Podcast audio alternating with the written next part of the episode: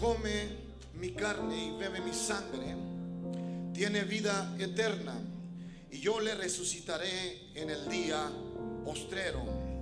Porque mi carne es verdadera comida y mi sangre es verdadera bebida. Aleluya. Ocupe su asiento en la presencia del Señor. Gloria a Cristo. Aleluya. Dice el Señor, el que come mi carne y bebe mi sangre, mira el beneficio que nosotros tenemos. Tiene vida eterna. Amén. Y sabemos que aquí el Señor está hablando en un término espiritual. Pero también tiene que ver esto, hermano, con la institución de la, de la cena del Señor.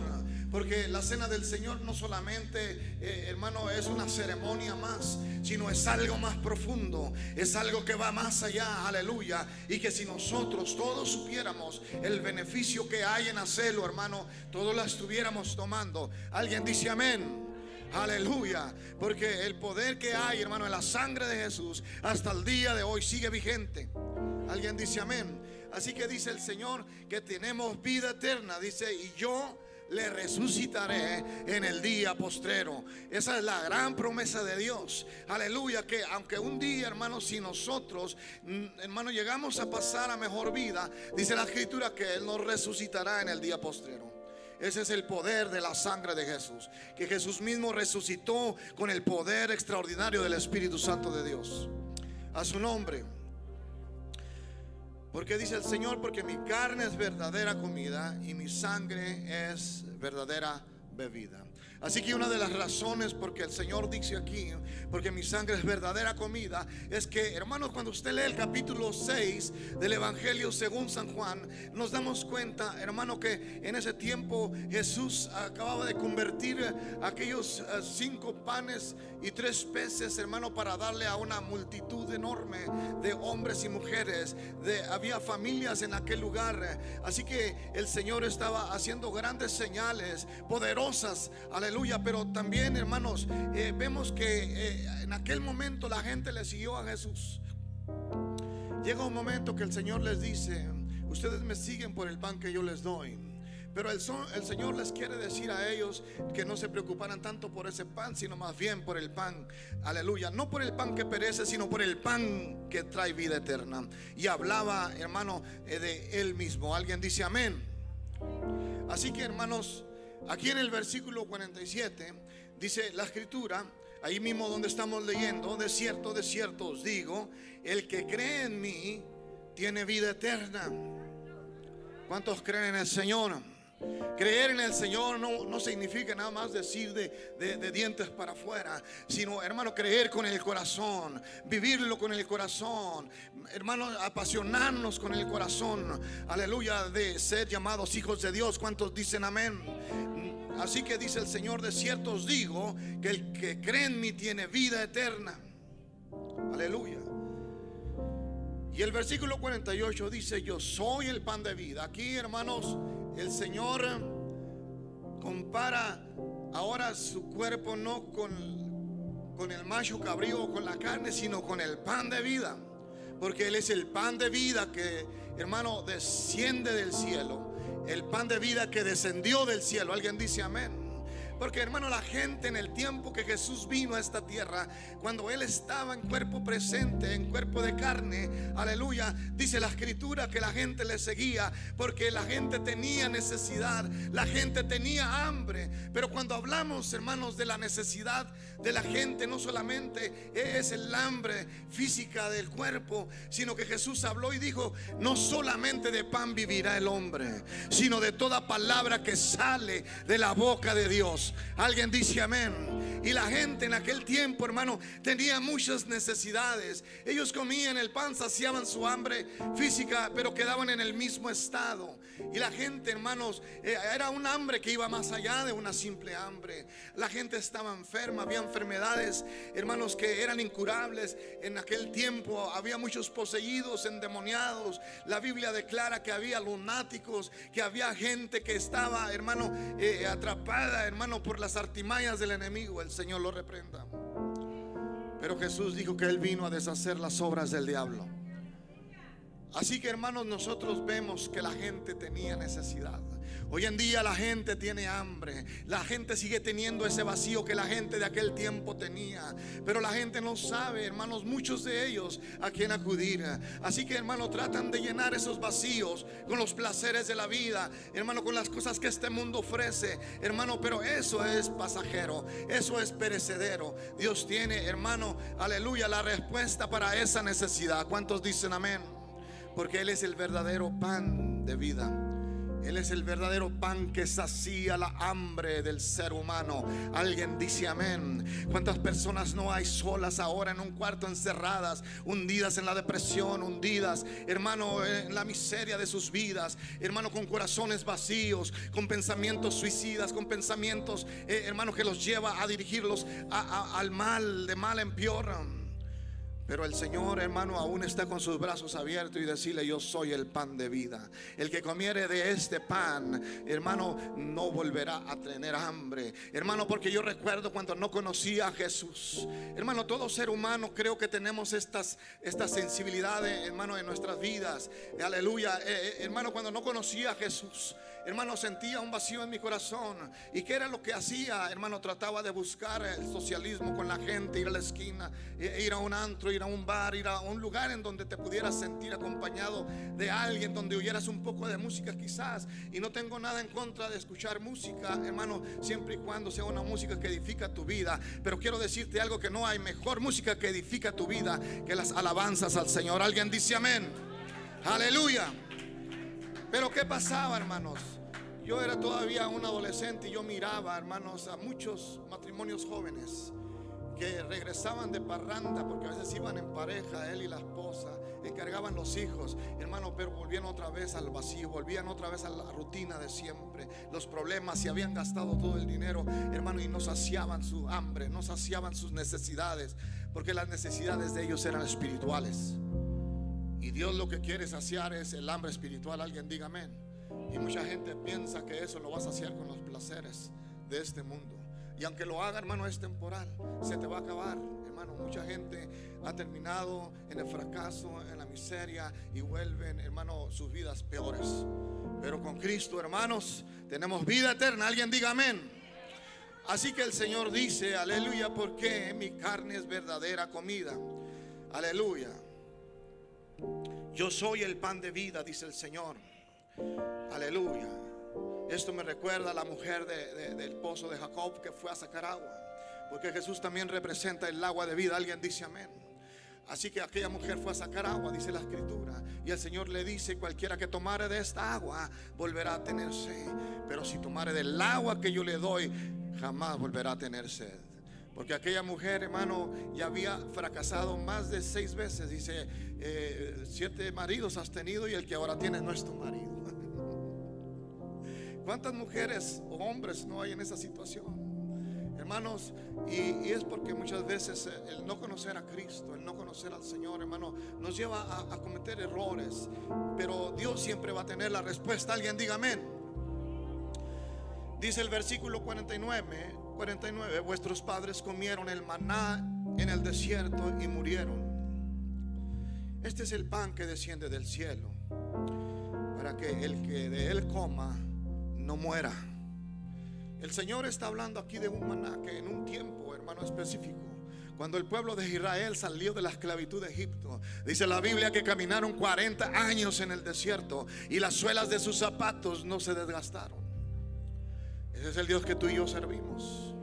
Y dice la escritura que cuando caminaron por el desierto, Hermano, el pueblo se quejaba. El pueblo, hermano, como cualquiera de nosotros, tenía hambre, tenía sed, pero Dios les daba agua de la peña y Dios les daba maná del cielo.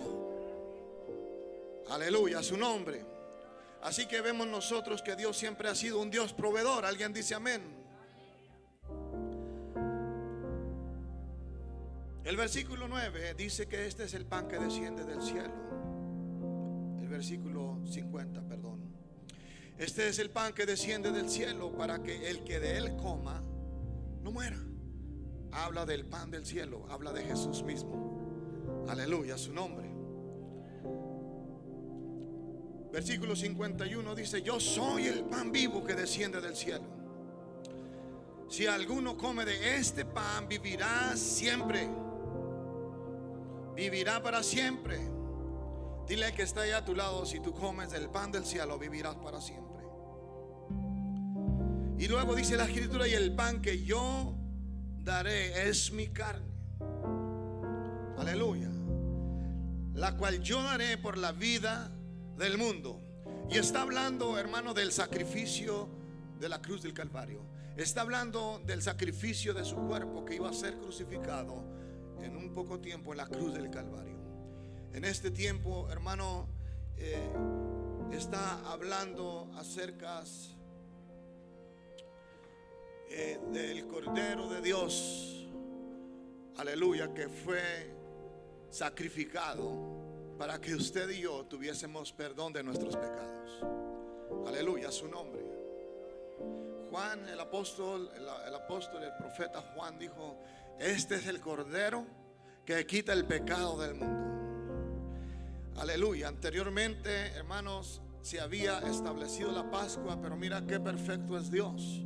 Para este tiempo estaba, ah, hermanos, eh, era el tiempo de la Pascua y se celebraba la Pascua y Jesús fue crucificado en la Pascua, porque era cuando se sacrificaba el cordero hermano, que era un símbolo de la redención, eh, de la redención de los pecados del pueblo.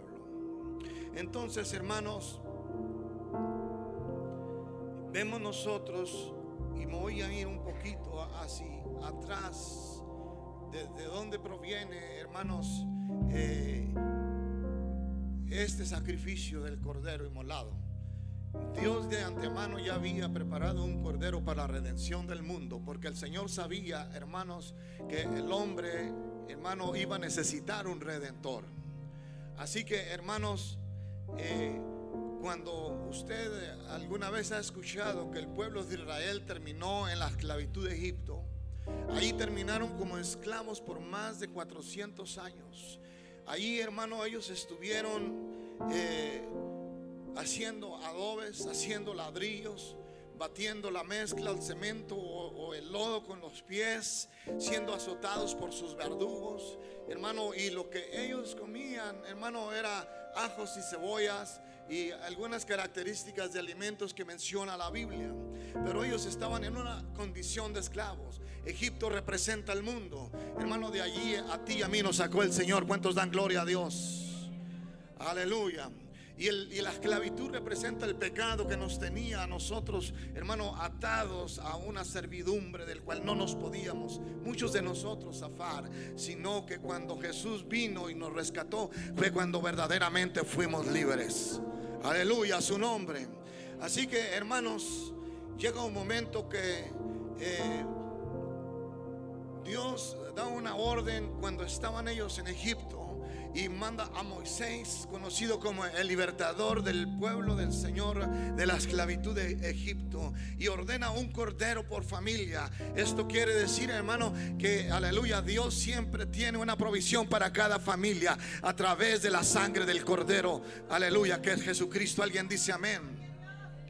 Jesús toma el lugar del cordero en este tiempo, hermanos. En el nuevo pacto tenemos mejores pactos, mejores promesas. Aleluya. Y hay una transición de la Pascua del Antiguo Testamento a la Pascua del Nuevo Testamento.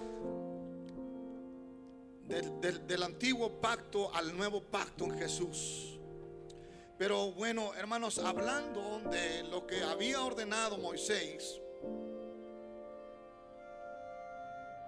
lo que dice la escritura, del Cordero Pascual, ahí en Éxodo capítulo 12, versículo 3, dice la escritura, le dice Moisés, le dice Dios a Moisés, hablar a toda la congregación de Israel, diciendo, en el 10 de este mes, tómese cada uno un cordero según las familias de los padres, un cordero por familia. Porque, hermanos, ¿cuántos creemos que Dios está interesado en las familias? Y debería de ser un cordero sin defecto. En pocas palabras, un cordero perfecto. ¿Sabías tú que nuestro Salvador Jesucristo fue un hombre perfecto? Él fue perfecto. Fue perfecto en todos los aspectos y fue, hermano, sin pecado. Aleluya. No fue sino hasta que fue lacerado y llevado a la cruz y al sacrificio. Hermano, que Isaías relata y dice que quedó molido, hermano, de tal manera que no se podía reconocer su rostro. Hermano, pero para el Cordero Pascual se requería de un Cordero perfecto. Porque Dios, hermano, es un Dios de excelencia y Él siempre quiere lo perfecto, lo excelente. Alguien diga amén. Aleluya, su nombre. Así que, hermanos, el propósito por el cual Dios pide un cordero por familia cuando ellos todavía estaban en Egipto como esclavos es porque en ese transcurso de ese tiempo ya estaban, hermano, en unos días para ser liberados de la esclavitud del faraón. Porque el faraón no dejaba ir al pueblo. Sin embargo, hermano, Dios había mandado diferentes plagas para hablarle al faraón y así poder, hermanos, hacer que el faraón dejara ir al pueblo que estaba en Egipto. Sin embargo, hermanos, vemos nosotros que el faraón se rehusaba, pero llegó un momento que el Señor, hermanos, advirtió a Egipto y al faraón que todos los primogénitos iban a morir. Iba a venir el ángel de la muerte y todos los primogénitos, los primeros varones, hijos de cada familia, iban a morir. Aleluya. Así que hermanos, Dios eh, eh, establece un plan protector y divino para proteger a su pueblo que aún estaba, hermano, en, Egipto.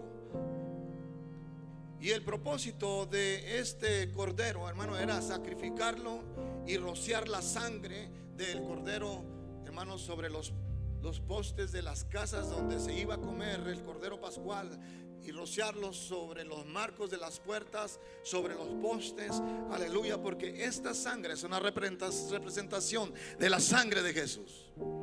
¿Y cuántos creemos que la sangre de Cristo tiene poder?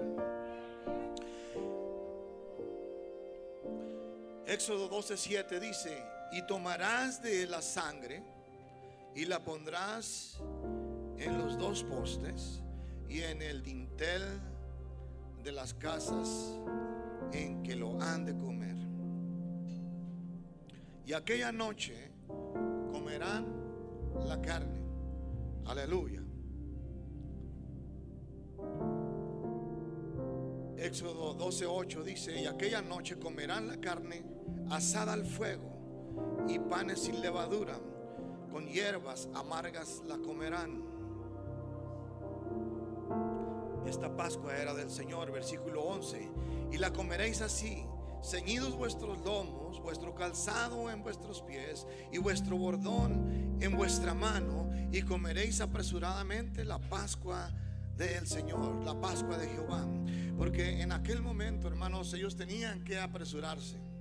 Porque venía, el tiempo era muy importante en ese momento. El tiempo estaba corriendo. Ellos tenían que no solamente eh, ungir los marcos y las ventanas de sus, de sus casas, de las puertas, sino que tenían que comer apresuradamente y ya tenían que estar vestidos, ya tenían que estar listos con sus maletas, porque venía el momento en que el Señor los iba a liberar. Aleluya, su nombre. Así que hermanos, eh, en aquel momento ellos estaban listos. Y vemos aquí la señal de protección divina, aleluya, que era la sangre sobre las puertas y sobre los vinteles de las ventanas en todas las casas. Porque la sangre de Jesús nos protege. Alguien dice amén. Y hasta el día de hoy la sangre de Jesús, hermano, sigue viva. La sangre de Jesús, hermano, tiene poder. Alguien diga amén. Gracias Jesús. El versículo 13 dice, y la sangre os será por señal en las casas donde vosotros estéis. Y dice, dice, y veré la sangre y pasaré de vosotros. Y no habrá en vosotros plaga de mortandad cuando hiera la tierra de Egipto. Les voy a pedir ahí a los mujeres que si está caliente prendan los aires para que no se me duerma. ¿Tienen calor, hermanos? No, entonces nomás yo tengo calor. a su nombre. Quiero que notemos esto bien, hermanos. El Señor dice, la sangre no será por señal. Aleluya, su nombre. Y la señal donde había sangre, el ángel de la muerte iba a respetar. cuando pasara el ángel de Jehová, aleluya, y empezaran a morir todos los primogénitos de todas las casas de Egipto, incluyendo las casas de los hebreos, y no estaba la señal, hermano, cuando pasara el ángel de la muerte y viera la señal de la sangre, iba a pasar de largo. La Pascua significa pasar de largo. El maligno no te puede tocar. El maligno no te puede hacer daño. Porque estamos cubiertos con la sangre de Jesús. Porque estamos cubiertos con la sangre de Cristo. Aleluya. ¿Cuántos dan gloria a Dios por ello? Así que si queremos ver los beneficios de la sangre de Jesús en nuestra vida, hermano, es que el maligno no puede tocarnos cuando nosotros estamos con la cobertura divina de nuestro Dios, lavados con la sangre del Cordero. Aleluya. Dale ese aplauso fuerte al Rey de Reyes y Señor de Señores. Ahora dice, como estatuto perfecto la celebraréis. Era un estatuto perpetuo. Cuando habla de un estatuto perpetuo, está hablando que siempre habría que hacerlo. Ahí en Éxodo 12, 14 dice, y, y este día os será en memoria y lo celebraréis como fiesta solemne para Jehová durante vuestras generaciones. Por estatuto perpetuo lo celebraréis. Aleluya, su nombre. Entonces vemos nosotros, hermanos, que en el antiguo pacto, en el antiguo testamento, nosotros vemos que el Cordero Pascual, o sea, celebrar la Pascua, lo que ellos hicieron en Egipto fue, hermanos, una acción, hermanos, divina del cielo que los liberó de la esclavitud de Egipto y los sacó de aquel lugar. De ahí en adelante ellos tenían que celebrarla, hermano, como estaba establecido según la ley en aquel tiempo. Aleluya, su nombre. Entonces, volviendo al libro de Juan capítulo 6, en el versículo 56, Dice, el que come mi carne y bebe mi sangre. Capítulo 6, versículo 56. El que come mi carne y bebe mi sangre, en mí permanece. Diga conmigo, en mí permanece. Y cuando habla de la permanencia del Señor, hermanos, es que cuando nosotros realmente le hemos reconocido como el Salvador de nuestra vida, como nuestro Rey, como nuestro Padre, como nuestro Señor, hermano, y le hemos recibido como nuestro Salvador, hermanos, y hemos comido su carne y hemos bebido su sangre, hermanos, hermanos, permanecemos. Porque el que se va, hermanos, no permanece. El que se va, hermanos, no ha entendido bien lo que Dios tiene para él. Por eso es de que en este pasaje del capítulo 6 tú miras que los, los discípulos que eran los que estaban escuchando en aquel momento esta palabra, ellos dijeron, ¿qué es, es lo que dice este? Que comamos su carne y bebamos su sangre. ¿Qué le pasa a este?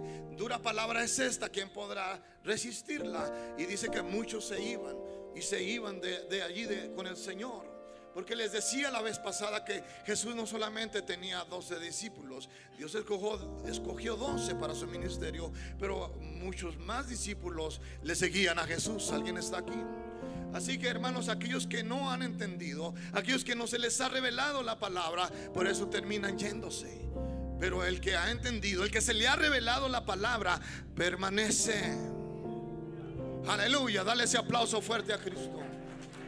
Espero que en esta tarde se te esté revelando esta palabra a ti. Aleluya.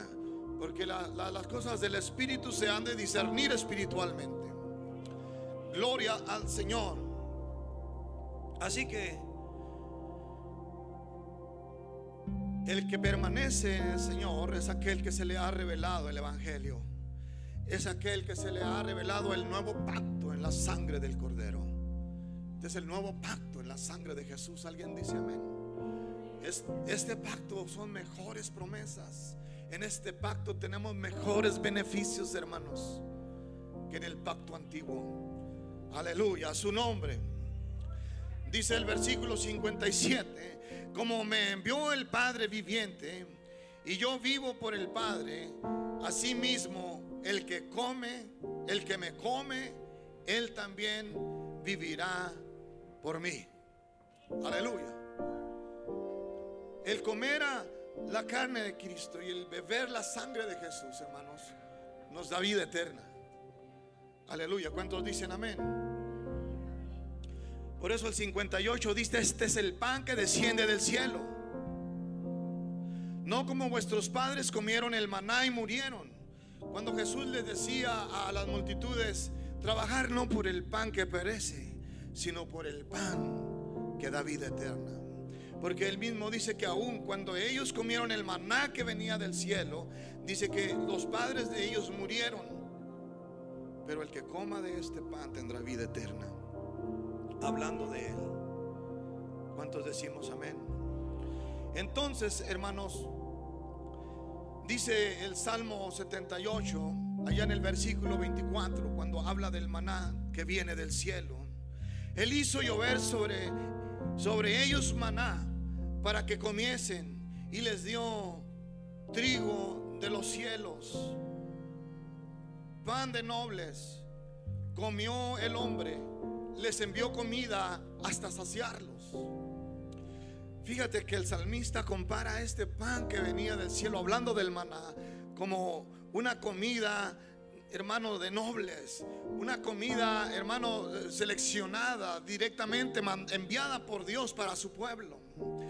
Aleluya. Y vemos nosotros que cuando, cuando Jesús habla del pan en este pasaje y no de su cuerpo en la Santa Cena, hermano, si nosotros vemos la descripción de la manera como es elaborado el pan, cómo es que el trigo tiene que ser triturado y pasado, hermano, por un proceso para que pueda ese pan llegar a tu mesa. Hermano, es un proceso difícil. Así que, hermanos, eh, de la misma forma, hermanos, cuando habla de su carne, y el profeta Isaías lo detalla con, con más exactitud, hablando de el sacrificio de Jesús, del cual él dice que quedó desfigurado de tal manera su rostro que no se podía conocer. Cada azote que era, hermanos, eh, sobre su espalda, hermano, jalaba pedazos de su carne. Cada latigazo que él recibía y era lacerado, hermano, su cuerpo era molido por ti y por mí, dice Isaías, que fue molido, aleluya, para que tú y yo fuésemos sanados. Aleluya. De la misma manera, si nosotros vemos cuando Jesús habla acerca del vino, cuando dice el que no tomare mi sangre habla del vino. Y si nosotros nos damos cuenta de la manera como el vino es elaborado, el vino, hermano, según la Biblia, era machacado, hermano, en unos lagares, hermano, con los pies de las personas, de tal manera que tenía que quedar machacado hasta que el jugo de la uva quedara extracto. Aleluya. Así que el proceso era un proceso difícil. Por eso es que Jesús tuvo que pasar un proceso, hermano, difícil. Aleluya. Por eso es de que nosotros cuando vemos el sacrificio de Jesús en la cruz y vemos y leemos aquí, hermano, nos recuerda, hermano, el via crucis que él tuvo que hacer para llegar hacia la cruz del Calvario. Pero él lo hizo por amor a ti, por amor a mí. Aleluya, para que tú y yo fuésemos beneficiados, hermano, por su muerte. Y al comer su carne y beber su sangre, tuviésemos vida eterna en Jesús. ¿Cuántos dicen amén? Aquí vemos esa transición de la Pascua del Antiguo Testamento a la Pascua del Nuevo Testamento. Del antiguo pacto al nuevo pacto en Jesús. Aleluya. Donde vemos nosotros que tenemos mejores promesas. ¿Alguien dice amén? ¿Cuántos damos gloria a Dios por lo que el Señor hizo por nosotros? Hay un pasaje en el Evangelio de según San Lucas, en el capítulo 22, donde Jesús, hermano, estando celebrando la Pascua, juntamente con sus discípulos, en el versículo 14 delante.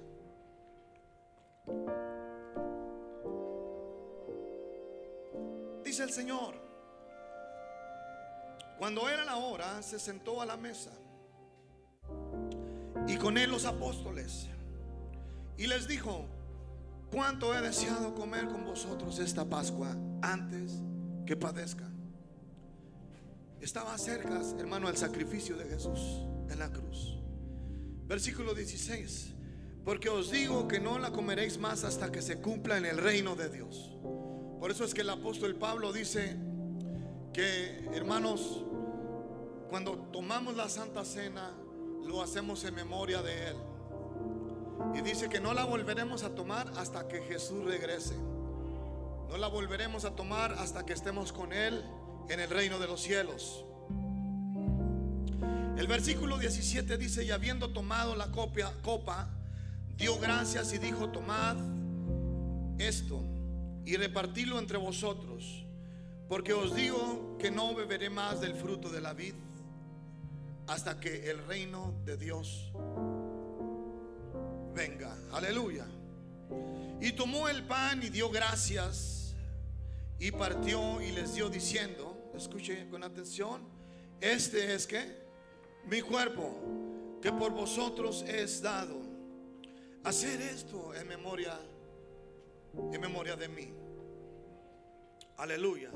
De igual manera, después que hubo cenado, tomó la copa diciendo, a esta copa que es, es el nuevo pacto en mi sangre, que por vosotros es derramada.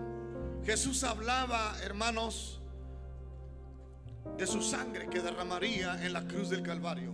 Y cada gota de esa sangre que caía, hermano, Tú y yo éramos limpiados de todo pecado. Tú y yo éramos redimidos de toda maldad. Porque alguien murió en tu lugar y en mi lugar. Y ese fue el Señor Jesucristo. Dale ese aplauso fuerte al Rey de Reyes y Señor de Señores. Ese es el Señor Todopoderoso que tú y yo servimos. El versículo 6 dice, pero ahora tanto mejor misterio es el suyo, cuanto es mediador de un mejor pacto, establecido sobre mejores promesas. ¿Cuántos decimos amén? Él es un mediador. Él es el sumo sacerdote por excelencia. En la antigüedad, hermano, antes de Jesucristo, en el Antiguo Testamento, en el Antiguo Pacto, se tenía que hacer el sacrificio por medio de un sacerdote. Y a través de la historia muchos tomando ese lugar de sacerdote quisieron ellos eh, dar la santa cena a sus filigreses en las iglesias tradicionales. Pero ¿sabías tú que Jesús hizo el papel del sumo sacerdote y un solo sacrificio y una vez para siempre? Dice la escritura que antes los sacerdotes del antiguo pacto tenían que primeramente purificarse ellos y limpiarse de sus pecados, hermano, para poder entrar al lugar santísimo y así ofrecer el sacrificio, hermano, a Dios para la remisión de los pecados del pueblo, pero aún así tenían que atarse una, una cuerda en una parte del tobillo y alguien la tenía que tener allá afuera, pero llevaba también unas campanillas que sonaban al movimiento de sus pies. Eso era para indicar si esas campanillas dejaban de sonar, es que aquel hombre, hermano, no se había preparado y había caído muerto en la presencia de Dios. Así que no había remisión de pecados para aquel tiempo. Por eso es que Jesús, hermano, él, cumple el papel del sacerdocio, profeta y rey, y a la misma vez es el sacrificio una vez y para siempre. Y si hay un intercesor es Cristo Jesús, alguien diga amén. Por eso la Biblia dice, porque tenemos a un solo Dios y a un solo mediador, que es Jesucristo entre Dios y los hombres, a Jesucristo el justo. Si alguien quiere reconciliarse con el Señor, tiene que ser a través de Jesús, el Hijo de Dios. Alguien diga amén. Si no viene a Jesús, no puede, hermano, haber reconciliación del pecado. A su nombre. Así que, hermanos, ahora Él es el sumo sacerdote por excelencia. Y Él es el que intercede a la diestra del Padre, hermano, por usted y por mí. Aleluya. Así que, hermanos, Él es el intercesor a su nombre. La Biblia dice que en el nuevo pacto, hermanos, usted y yo somos sacerdotes. Y dice que somos reyes y sacerdotes.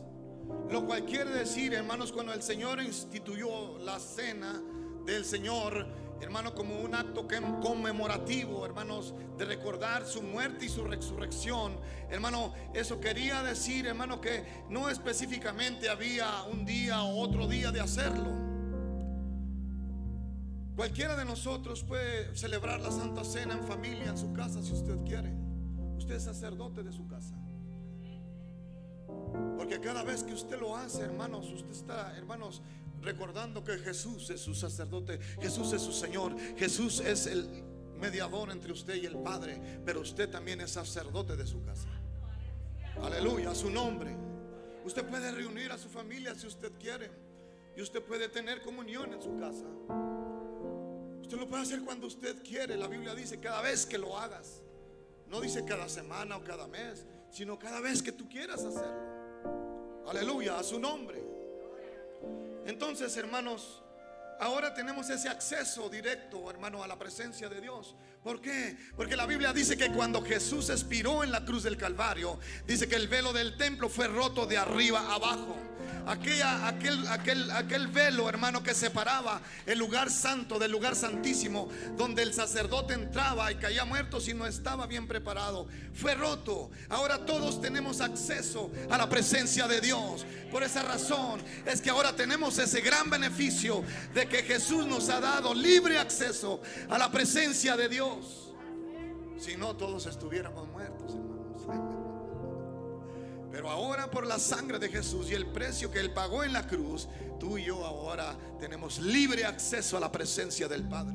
Por eso Jesús mismo instituyó y, le enseñó a su pueblo, a sus discípulos, y todo lo que pidieses al Padre en mi nombre os será hecho.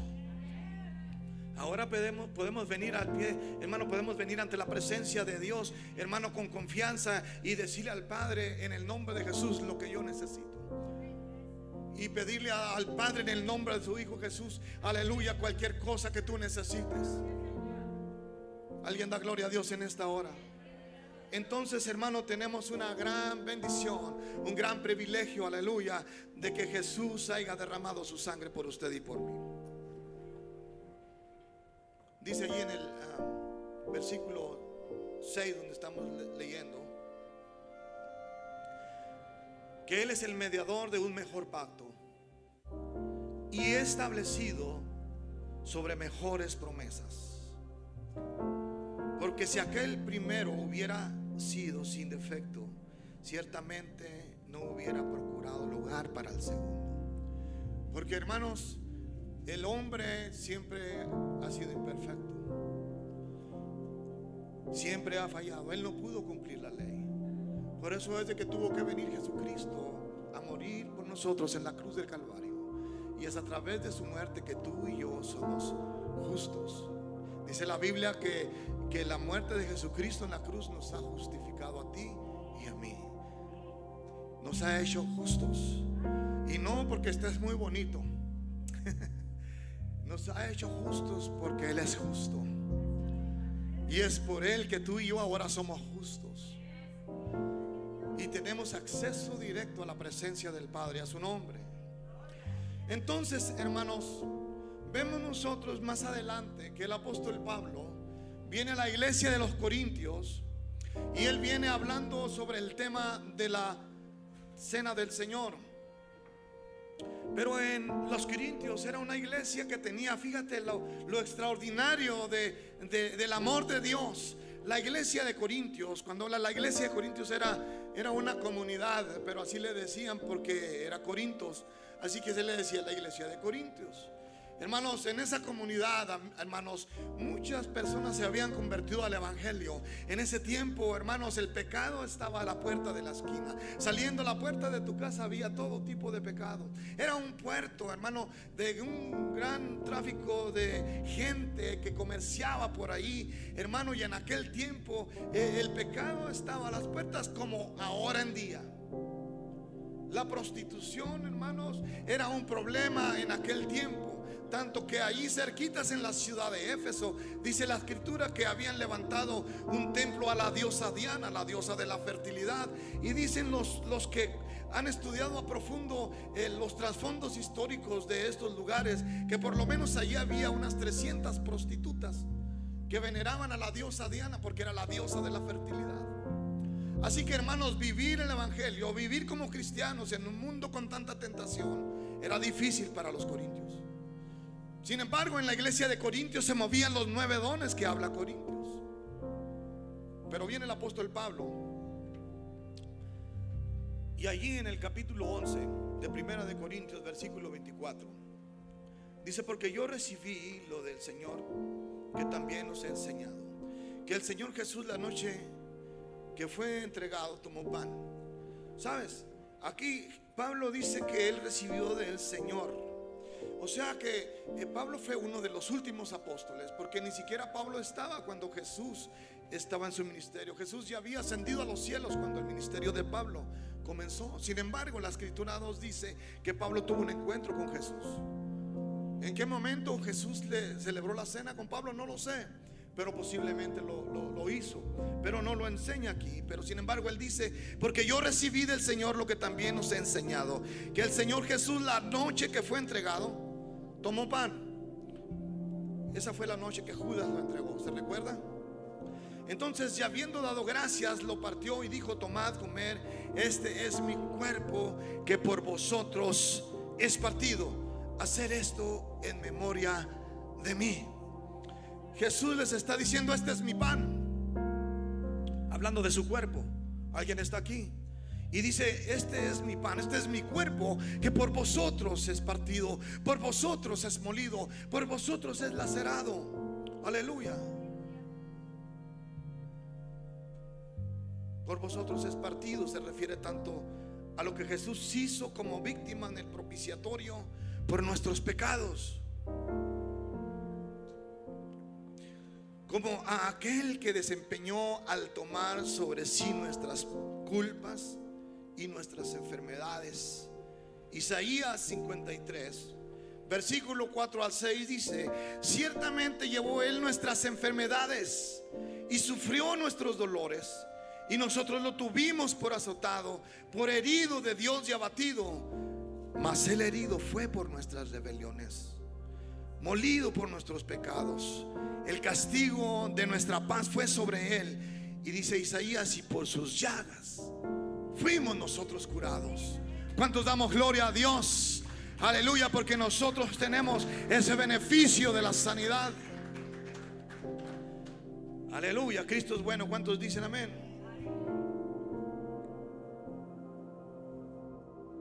El versículo 7 dice, y angustiado él y afligido no abrió su boca. Dice que como cordero fue llevado al matadero y como oveja delante de sus trasquiladores enmudeció y no abrió su boca. Porque así es la ovejita, hermanos. La ovejita es mansita, la ovejita se deja guiar a donde tú la quieras llevar. Aleluya, su nombre.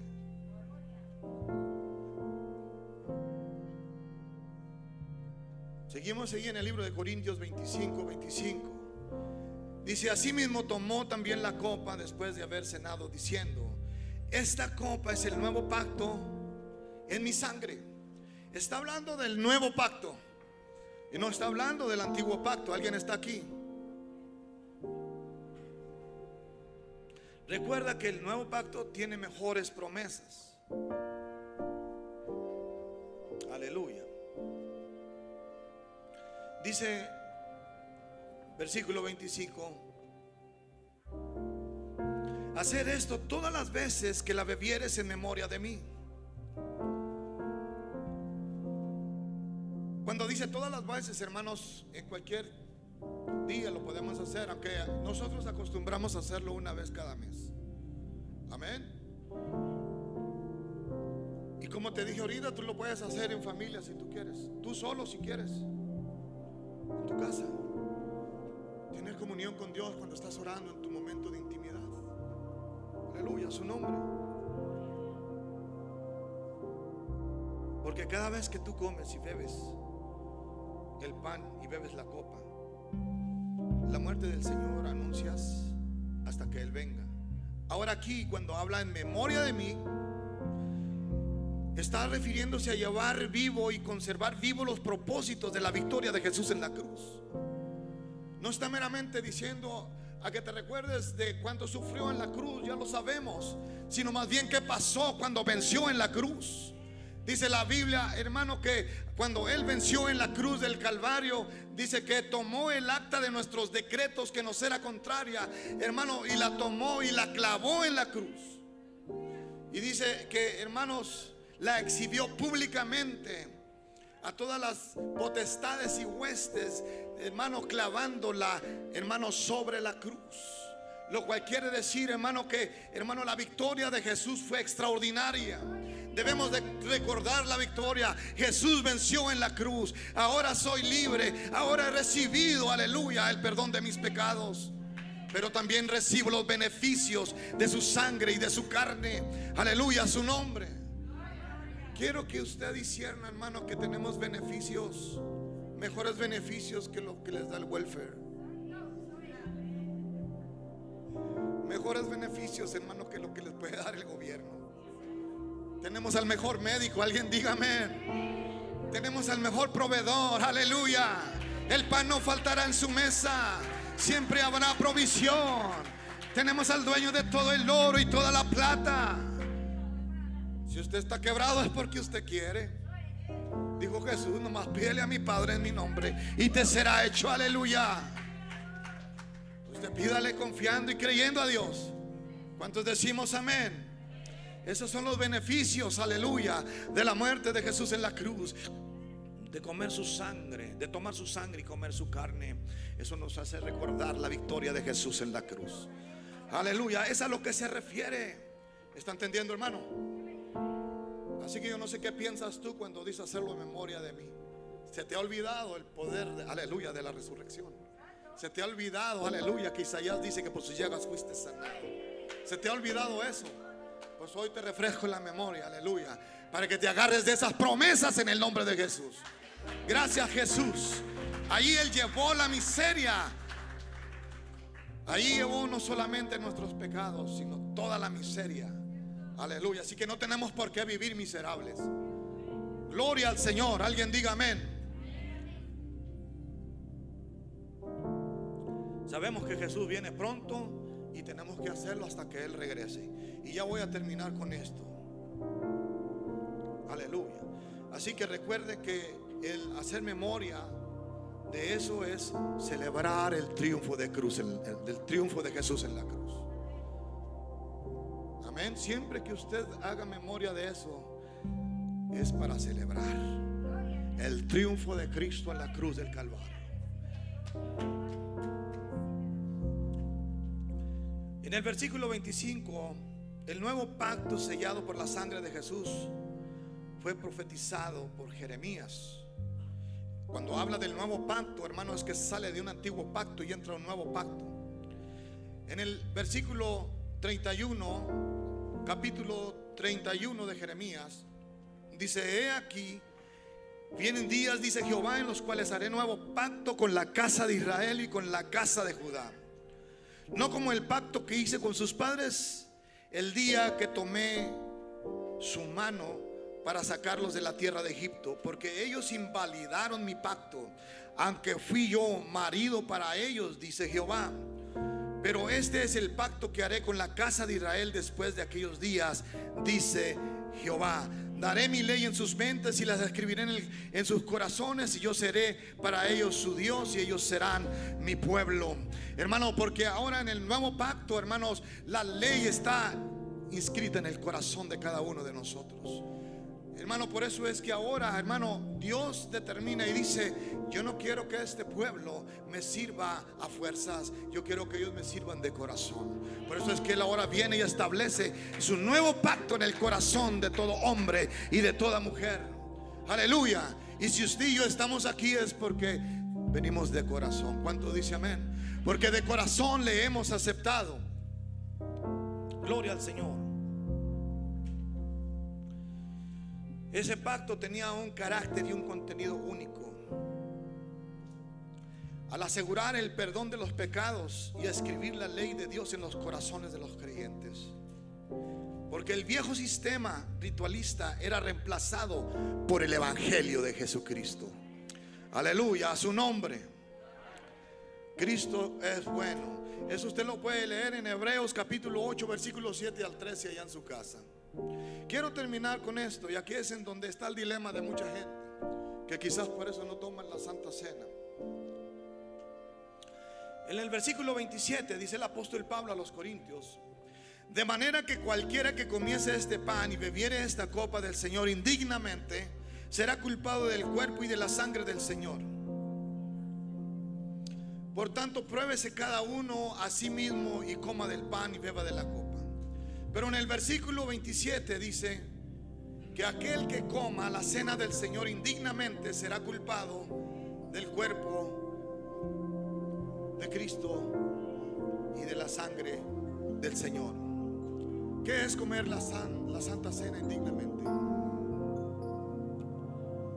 Porque muchos dicen, no, es que yo no me siento digno porque ayer eché mentiras y, y no me siento digno. ¿Quién es digno? Ninguno de nosotros somos dignos, hermanos.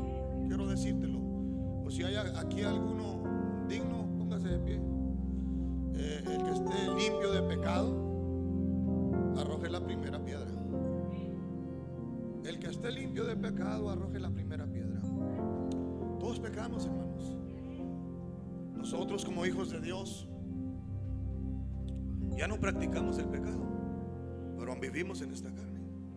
¿Tenemos fallas o no? ¿Cuándo fue la última mentira que contaste? ¿Cuándo fue la última vez que te airaste y ofendiste a alguien? Hermanos, por eso nosotros tenemos que venir cada día al pie de la cruz. Y tenemos que venir y pedirle perdón al Señor. Alguien dígame. Porque cuando nosotros reconocemos que hemos fallado, le pedimos perdón al Señor. Y eso ya lo sabemos que lo tenemos que hacer. ¿Qué pecado pudiste tú haber hecho, hermanos, que no te perdone Dios? El único pecado que habla la Biblia que es imperdonable es la blasfemia contra el Espíritu Santo de Dios. Pero de allí para allá, hermanos, dice la palabra del Señor que todo pecado es perdonado. ¿Alguien está aquí? Ahora, hermanos, cuando nosotros venimos al pie de la cruz, Señor, y dice la Escritura que nadie tome la cena del Señor indignamente, a lo que se refiere, hermanos, aquí no es meramente a eso. Es importante eso, sí. Pero lo más importante es aquí darnos cuenta que aquel que la toma indignamente es aquel, hermano, que lo hace por hacerlo, sin discernir el cuerpo del Señor, el propósito por el cual Él fue lacerado, el propósito por el cual Él por el cual su sangre fue derramada. Por eso dice la escritura que muchos están enfermos y muchos duermen porque se perdieron de las bendiciones que Dios tenía para ellos. Se perdieron, hermanos, de los privilegios y los beneficios que hay en tomar la Santa Cena. ¿Sabías tú que cuando tomamos la Santa Cena, enfermedades se van?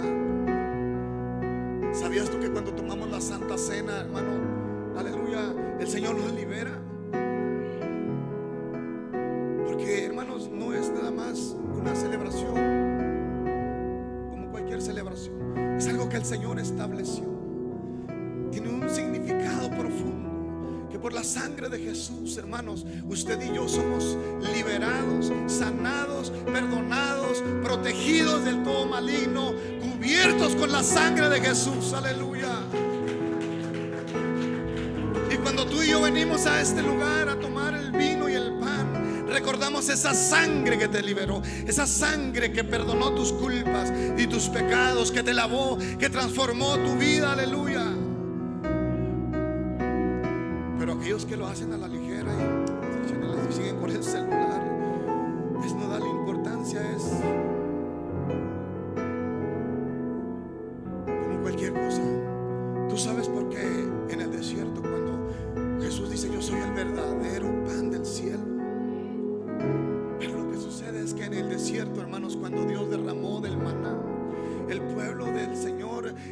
a tomarlo a la ligera y comenzaron a renegar. Y dijeron, no, otra vez maná. Ah, otra vez la Santa Cena. Ah, no, no, yo quiero carne, quiero carne, quiero un, un steak. Ellos comenzaron a, a querer otra cosa. Y, pero Dios los amaba tanto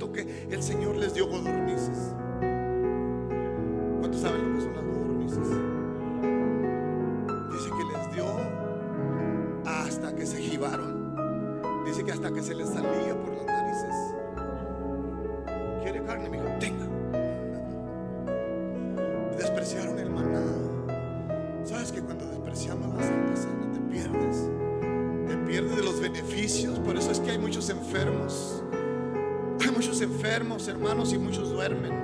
Porque no saben el poder extraordinario que hay en hacer este acto. Jesús ya pagó el precio en la cruz del Calvario, hermanos. Nosotros no vamos a ser perfectos en, la perfección total hasta que estemos en gloria con el Señor. Alguien dice amén en esta hora.